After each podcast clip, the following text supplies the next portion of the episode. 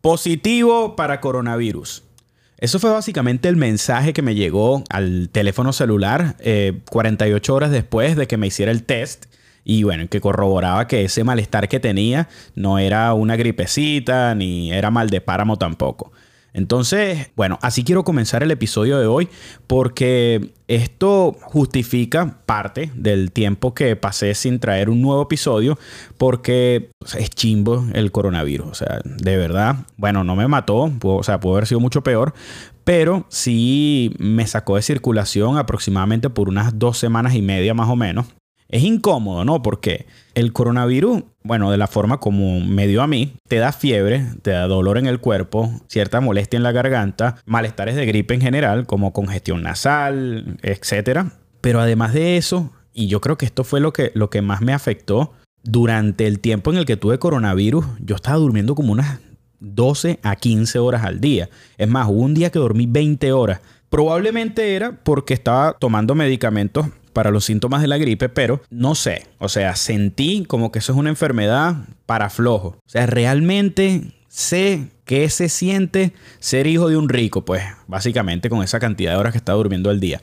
Pero esa es mi experiencia. Yo les voy a hablar un poquito acerca de cómo fue y vaya, cuáles son las vicisitudes y todas las implicaciones que vienen con haber salido positivo para coronavirus en un país como este. Así que sin más, vamos a comenzar con el episodio número 6 de Si me preguntan a mí.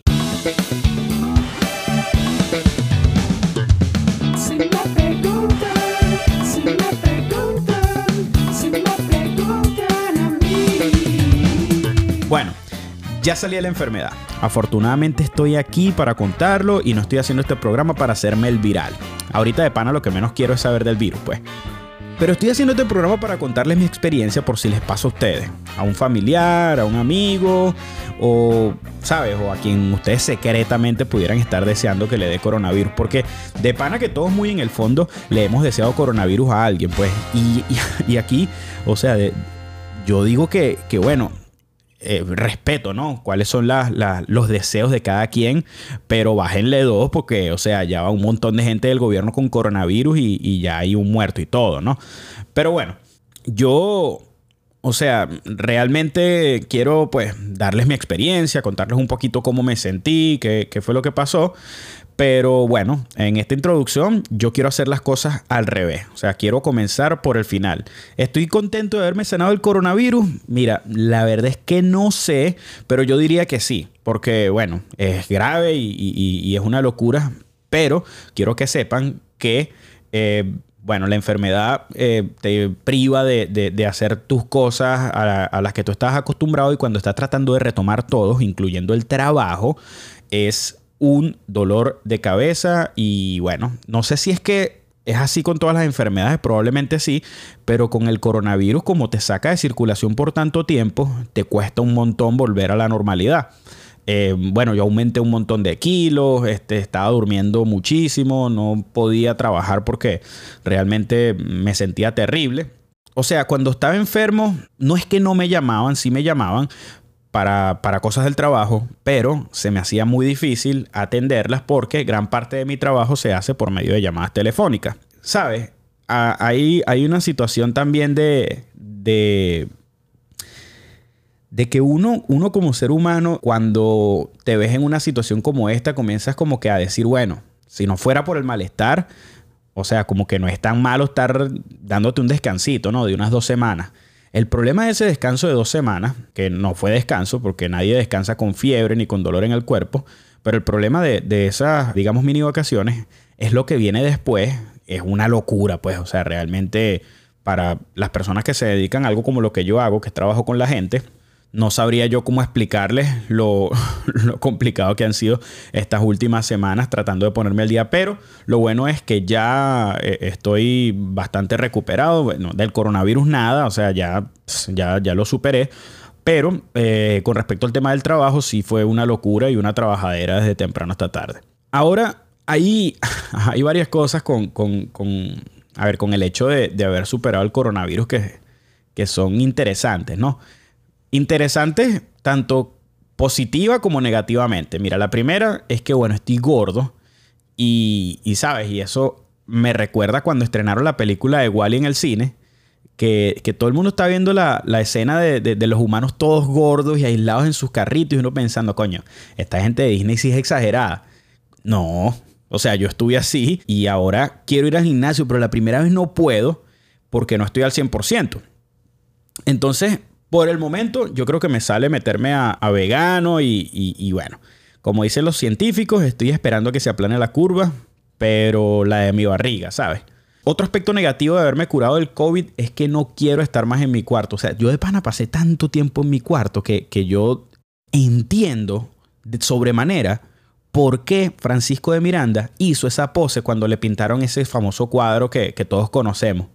Te lo juro, llegó un momento en el que yo estaba acostado exactamente igual y cuando caí en cuenta yo dije, bueno, claro. O sea, muchas veces el venezolano que se la da de chalequeador dice, no, pero Francisco Miranda si es exagerado y tal, ¿cómo va a poner esa cara de ladillado? Hermano, se lo digo, cuando usted le empiezan a pasar la comida por abajo de la puerta, porque nadie en tu familia se quiere contagiar, cuando básicamente eh, tu familia se comunica con todo por mensaje, contigo por mensaje de texto, créeme que lo menos que tú vas a, vas a hacer es poner por lo menos la pose de Francisco de Miranda. Hay otra, pero bueno yo también le, veo lo positivo, ¿sabes? O sea, yo de pana que ahora mismo me siento como un Avenger porque ya tengo suficientes méritos para ser superhéroe. O sea, primero sobreviví a la dictadura en Venezuela, sobreviví a los huracanes en la Florida y ahora sobreviví al COVID. Ahora, a lo único que no he sobrevivido es algo más potente que lo anterior, que coño, es irte de compras con una jeva, pero bueno, si quieren saber cómo llegué a este punto, acompáñenme en este viaje. Yo de pana ya estoy listo, ya me bañé y me eché mi perfume favorito, que es al sol isopropílico al 70% en las manos, me puse mi mascarilla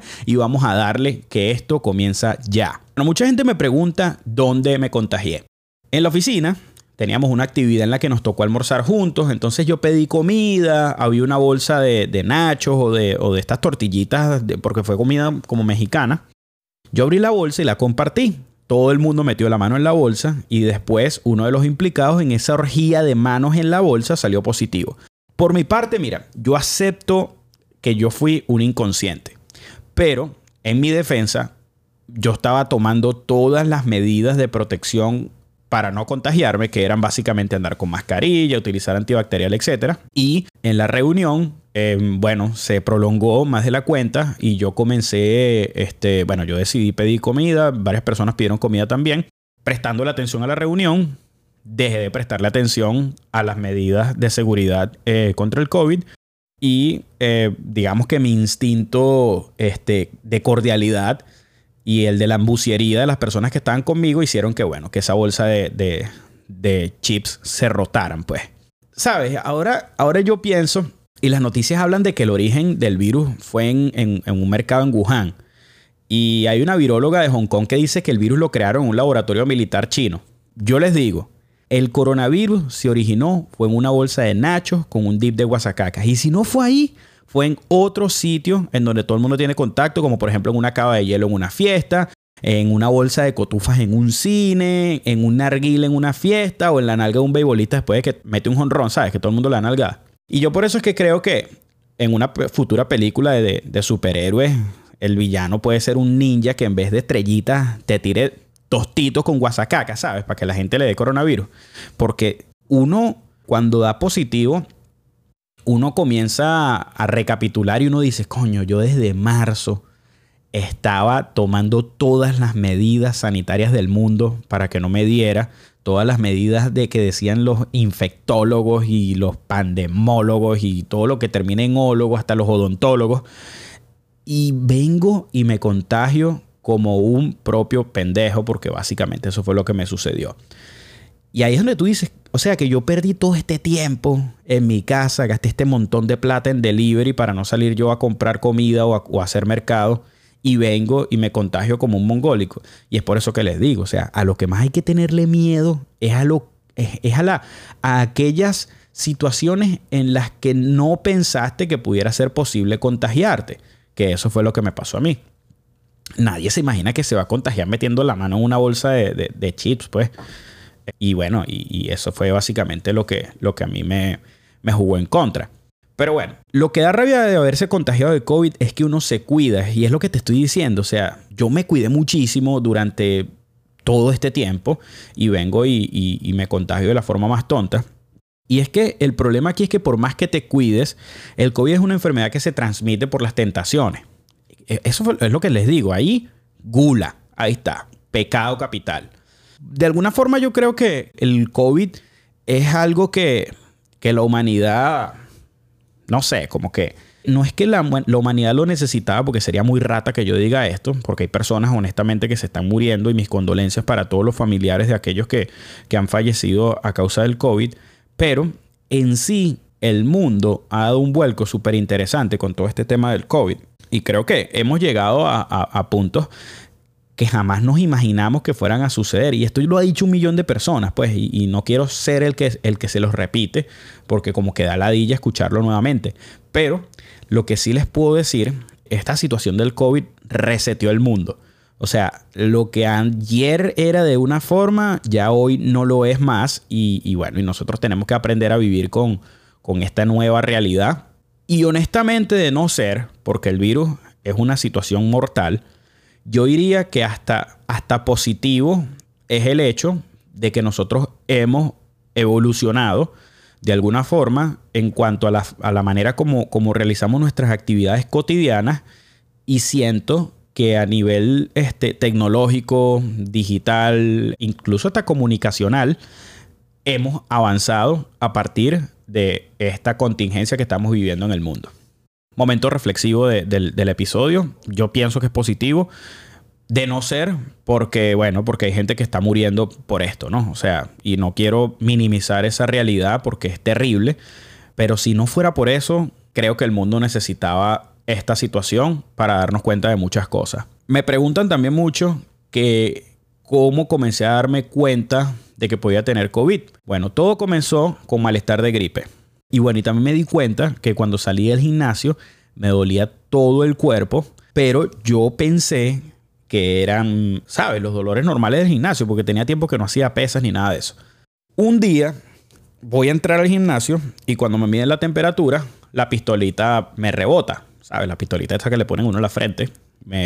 y la chama me vuelve a tomar la temperatura y me dice pasa. Pero a mí me llamó la atención porque yo dije, bueno, esto quiere decir que yo tengo un poco más de temperatura del que normalmente tienen las personas. Y yo había llegado al gimnasio en mi carro con aire acondicionado, por lo cual sería raro, porque si me hubiera venido caminando corriendo, tendría sentido.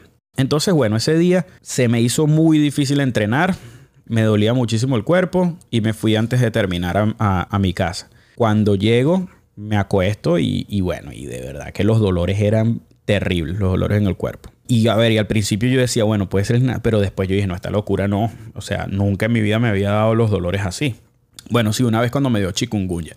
Es algo más o menos así, ¿no? Entonces, después de eso, yo decidí quedarme en mi casa, decidí encerrarme, porque, eh, bueno, en mi casa con, conmigo viven mi hermano y mi mamá, y bueno, me parecía súper irresponsable que, que yo los expusiera a ellos al coronavirus en caso de tenerlo, porque, bueno, llegó un punto en el que yo dije, puede ser que lo tenga y si lo tengo, no se lo quiero pegar a nadie.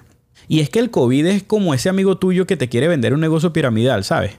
Que te sube la autoestima para después venderte algo que no quieres comprar. Bueno, así es el COVID. Al principio me hizo sentir todo ese dolor físico y es porque yo, yo decía, coño, es que me estoy matando en el gimnasio, me estoy dando durísimo y que ya pronto, en cualquier momento, me iba a ver como un cuaderno cuadriculado, pues rayado por todos lados, pero no.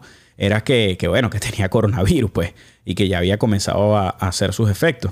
Pasa eso y comienzo a sospechar porque pierdo el olfato y el gusto.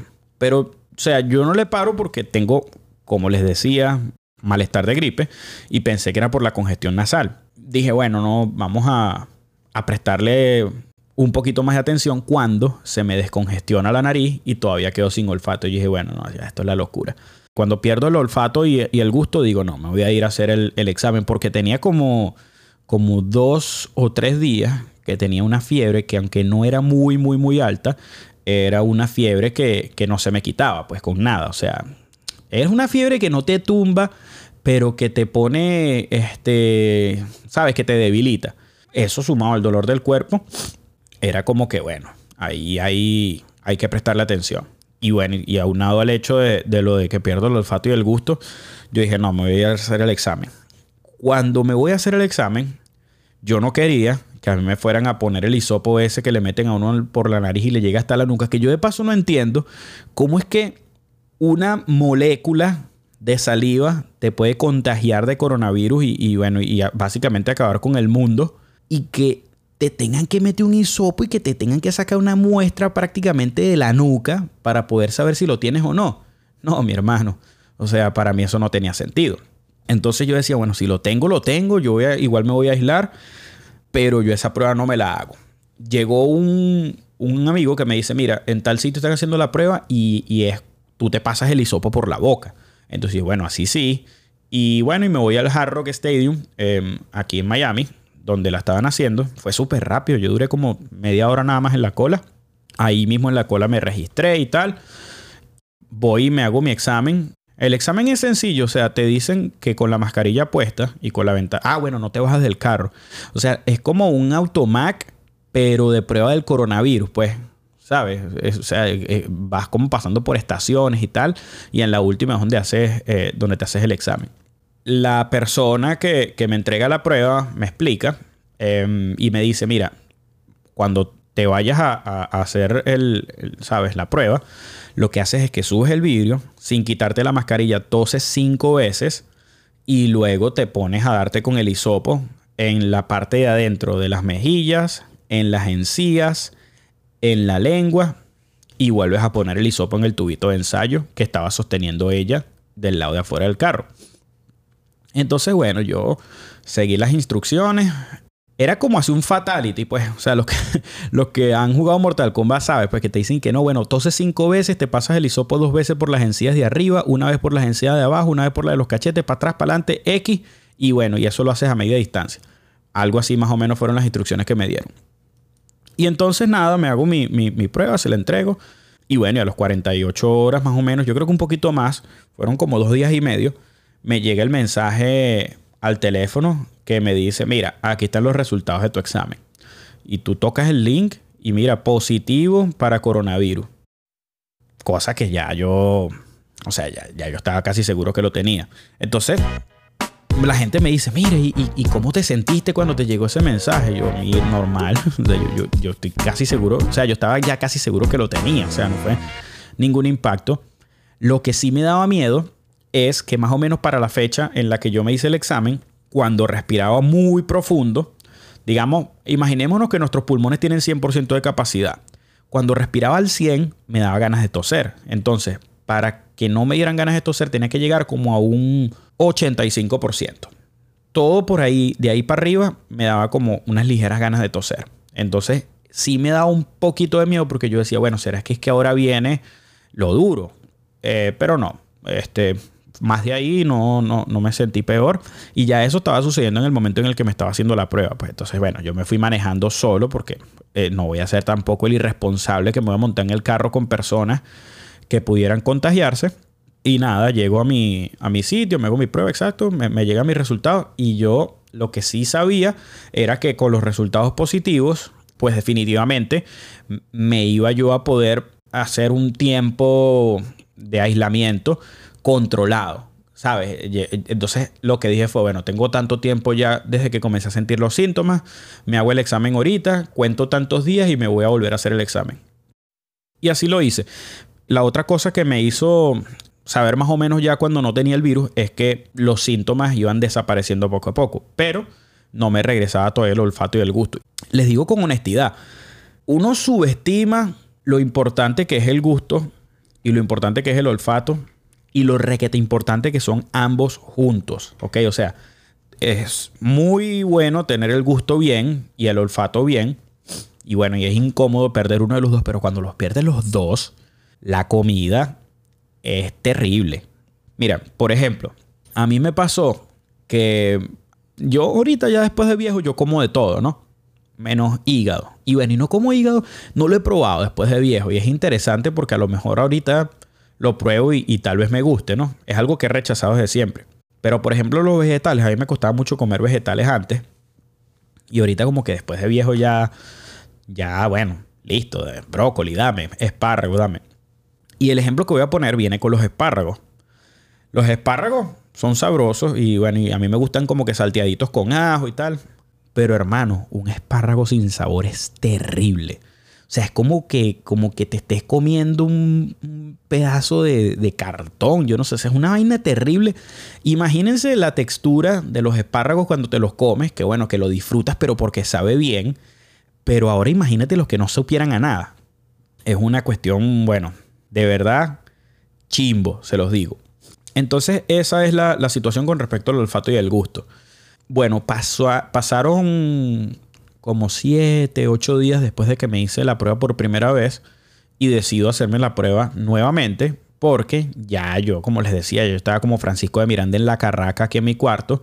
Por debajo de la puerta mm, me, me pasaban la comida. No, o sea, es mentira que me pasaban la comida por debajo de la puerta, pero literalmente me la dejaban en la puerta del cuarto. Y tenía el cuarto lleno de vasos plásticos, de cubiertos. ¿Ustedes saben qué chimbo? se los digo, cortar un pedazo de chuleta de cerdo con un cubierto plástico.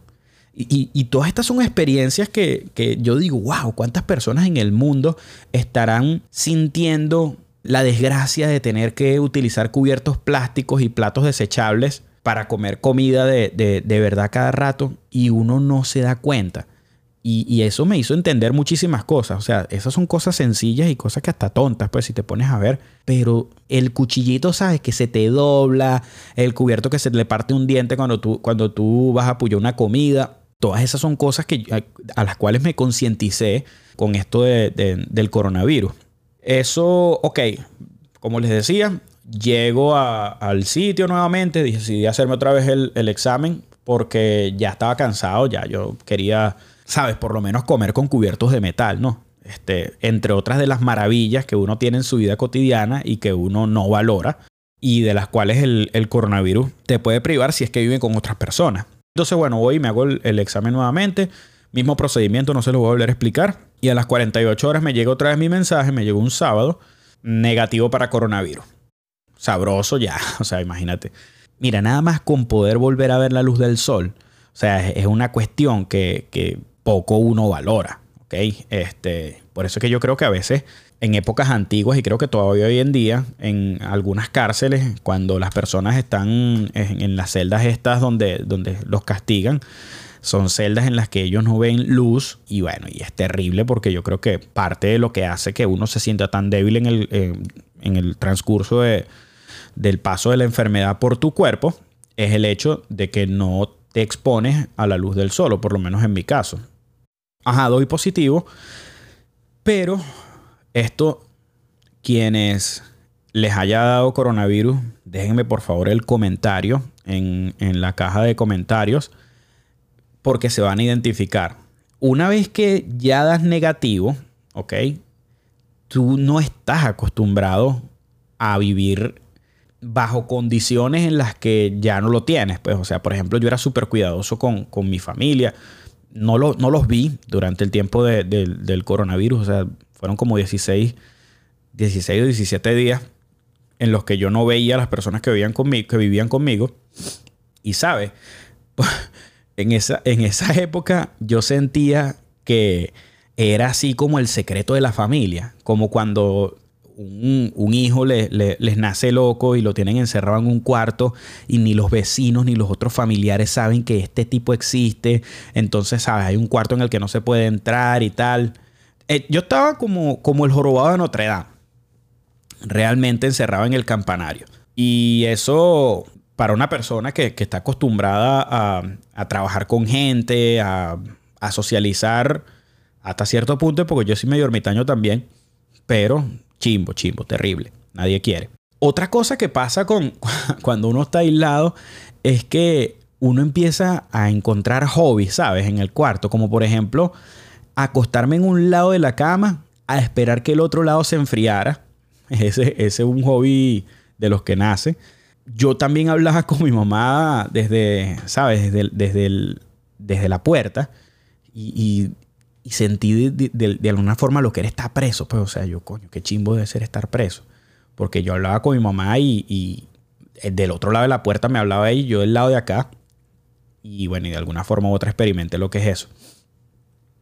Otro hobby era hacer estadísticas absurdas en mi cuarto, como por ejemplo cuántas rejillas de metal tiene el aire acondicionado, como por ejemplo ver el momento exacto en el que me, creía, en el que me crecían las uñas, perdón, y me puse a buscar todos los pendrive que había perdido.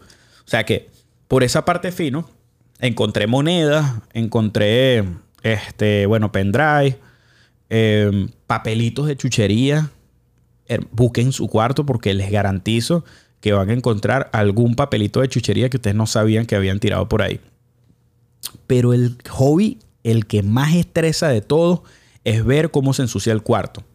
Sabes, cuando estás encerrado, literalmente comienzas a ver las partículas de polvo que antes no veías. Y esto es algo muy loco porque a veces tú te acuestas a dormir, te despiertas y bueno, ¿y este polvero aquí qué es esto? Claro, tomando en cuenta que yo dormía a veces 15, 18 horas, este, pues tenía un poquito de sentido, pero igual es muy loco como de repente empieza a salir polvo en sitios que estaban limpios. Y lo peor es que tú estás ahí percibiendo todo el proceso, pues. O sea que eso es lo, más loco de todo. Este. Em, bueno, otra cosa que, que para mí fue determinante es el hecho de que yo no me tuve que hacer ese examen, ese examen loco. Porque yo no sé, o sea, realmente se hizo, lo meten tan adentro que yo he llegado a pensar que es que el COVID se te aloja en el cerebro y que ellos lo que hacen es que te sacan un pedacito de cerebro para estudiarlo a ver si tienes o no tienes COVID.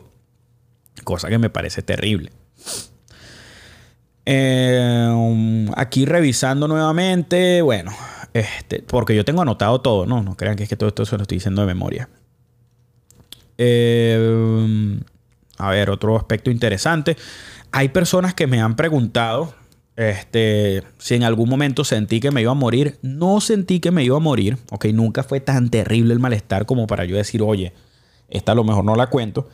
Pero sí sentí, o no, sí llegué a pensar qué pasa si, si, no, si no la libraba, ¿me entiendes? O sea, tuve como que no es la primera vez que uno piensa qué pasaría si uno se muere, pero en este momento uno lo piensa porque uno ve la estadística y uno dice, bueno, es bastante probable que, la libre, pero ay, si no la libro. Y bueno, uno como que tiene pensamientos de, oye, pudiera, o sea, esto está matando gente y yo lo tengo, pues, o sea, pudiera ser que no la cuente, pero no, no pasó. Y nunca me sentí muy, muy, muy mal. O sea, eso es algo también que agradezco de la forma como me dio, que no me dio así terrible de, que me entuben o de que tuviera desesperación para respirar, no fue así tampoco. Em, ok, este... Otra cosa que, que quisiera mencionar es que... Ah, ok, ok. Esto también es interesante, fíjense el COVID, em, cuando lo tienes, y aquí es donde yo digo, coño, hay gente que, que, inconsciente, ¿no? Que, lo tiene y, y, aún así expone a los demás. O sea, yo sentía, y esto es chimbo, pues, sentirse así, pero yo sentía que yo era un peligro para la sociedad. Y eso me hacía que no solamente para las personas que viven conmigo, sino para, para cualquier persona con la que yo pudiera tener contacto, sentía como que yo tenía en mis manos la posibilidad de causarle mucho daño a las personas, pues incluso hay personas que pueden morir por COVID, que de hecho se mueren personas por COVID. Y aquí yo dije, coño, de pana yo nunca tendría una pistola, pues. Porque eh, tienes como una responsabilidad encima que tú dices esto, o sea, ajá, es defensa personal, pero pero esto puede matar a alguien, ¿sabes? Y, yo no quiero tener encima esa responsabilidad ni, ni tampoco eh, ese poder. Y así te sientes este, a veces mientras estás teniendo el... Es que a uno le pasan muchas cosas por la cabeza. No me culpen por ninguna de estas locuras, pero salí positivo para COVID y esta fue mi experiencia. Ok, ahora vamos con la sección de si me preguntan a mí. Y bueno, tras haber vivido toda esta experiencia saco varias conclusiones. Si me preguntan a mí, lo verdaderamente malo del COVID no son los síntomas, ya lo hablamos, el tema es que es un virus que muta y no muta a otros tipos de COVID, sino que muta a otras enfermedades como claustrofobia, por el tiempo que pasas en el cuarto encerrado, sobrepeso por todas las calorías que te comes sin poder quemarlas, miopía por todas las horas que pasas viendo Netflix, artritis por todas las horas que pasas usando los dedos para chetear por el celular e insomnio por el montón de trabajo que se te acumula para cuando te curas y después no puedes descansar. Porque es que ahí a ver, es como la otra cara de la moneda, ¿sabes? la vida es una locura, la vida todo te lo equilibra. Estás durmiendo 18 horas y cuando ya me curo, que vuelvo a la normalidad, comienzo a tener problemas para poder dormir. O sea, varias veces en estos últimos días me ha pasado que no concilio el sueño y literalmente amanezco este, sin haber podido dormir. Y es chimbo porque teniendo todo este montón de trabajo acumulado, tú lo que quieres es ser lo más efectivo posible, pero si no duermes, difícilmente tú puedas tener este, el mismo desempeño que si estuvieras durmiendo las 8, las horas normales que duerme un ser humano promedio. Lo otro es que el COVID te hace entender lo que es estar preso. Y vuelvo y les repito, comienzas a entender gente como el come gente, ¿sabes? Como Dorángel Vargas que pasas tanto tiempo aislado que crees que cuando te cures vas a salir en el Instagram de Sergio Novelli en un video de familias venezolanas que se reencuentran. Así me sentí yo. De hecho, cuando yo le digo a mi mamá que, salí negativo, nos dimos un abrazo, fue un momento sensacional, pues básicamente. Em, ahora, tras ver la tonta manera en la que me contagié, que fue como les dije comiéndome unos nachos, analizo otra cosa. ¿A quién se le ocurrió que era sano saludar con el codo? Y, aquí es una locura porque la gente no se ha dado cuenta que habitualmente nosotros le damos unos usos burda de raro a los codos. Nosotros usamos los codos, por ejemplo, para quitarnos personas de encima. Con los codos te apoyas en las paredes, los pones en los apoyabrazos, abres puertas. Con esto del COVID, tú abres la puerta con el codo. Y si lo, si lo, a ver, si lo analizan bien, el codo es un, o sea, yo creo que es hasta más cochino que la misma mano, pues. Y, por eso mismo es que el codo es así como arrugado y feo. Y, el codo es como el jorobado de Notre Dame de nuestro cuerpo, pues. Y es que, ¿quién realmente se enjabona el codo? Uno cuando se está bañando, uno se, se enjabona el brazo y el codo cobra jabón, pero como de refilón, ¿sabes? No es así como, no te enjabonas los codos como te enjabonas, por ejemplo, las axilas que sabes que te, te, enfocas en, en, jabonarte las axilas. No, el codo es como que tú vas pasando y de repente ¡fua! le pasa un jaboncito al codo. Y es que el codo, ¿sabes? Está todo arrugado y además se ve más sucio que el resto del cuerpo. Con lo cual uno concluye lo siguiente, y es que mi gran aporte a la ciencia es que el coronavirus no se forma en Wuhan, ni se formó en un laboratorio chino, ni tampoco se formó en la guasacaca de los nachos. El coronavirus se engendró en un codo mal lavado. Y así culminamos el episodio número 6 de Si me preguntan a mí. Eh, denme tiempo, que vuelvo otra vez a retomar el ritmo a esto. Este, quiero decirles también que voy a tratar de nuevamente subir un episodio semanal a partir de ahora. Quiero que me dejen en los comentarios eh, cualquier cosa que ustedes pretendan que yo les cuente acerca de esto y yo voy a estar respondiendo en los comentarios. Eh, para más preguntas con el coronavirus, me dio de verdad, o sea, no, no es un cuento. Y si de alguna forma u otra puedo ayudar a alguna persona que tenga alguna preocupación con esto, para mí va a ser muy, muy gratificante este, en cuanto a la información que yo maneje y cómo esto pudiera beneficiarlos a ustedes. Sin más que decirles, nos vemos en el siguiente episodio y quedamos así por el episodio de hoy. Muchísimas gracias.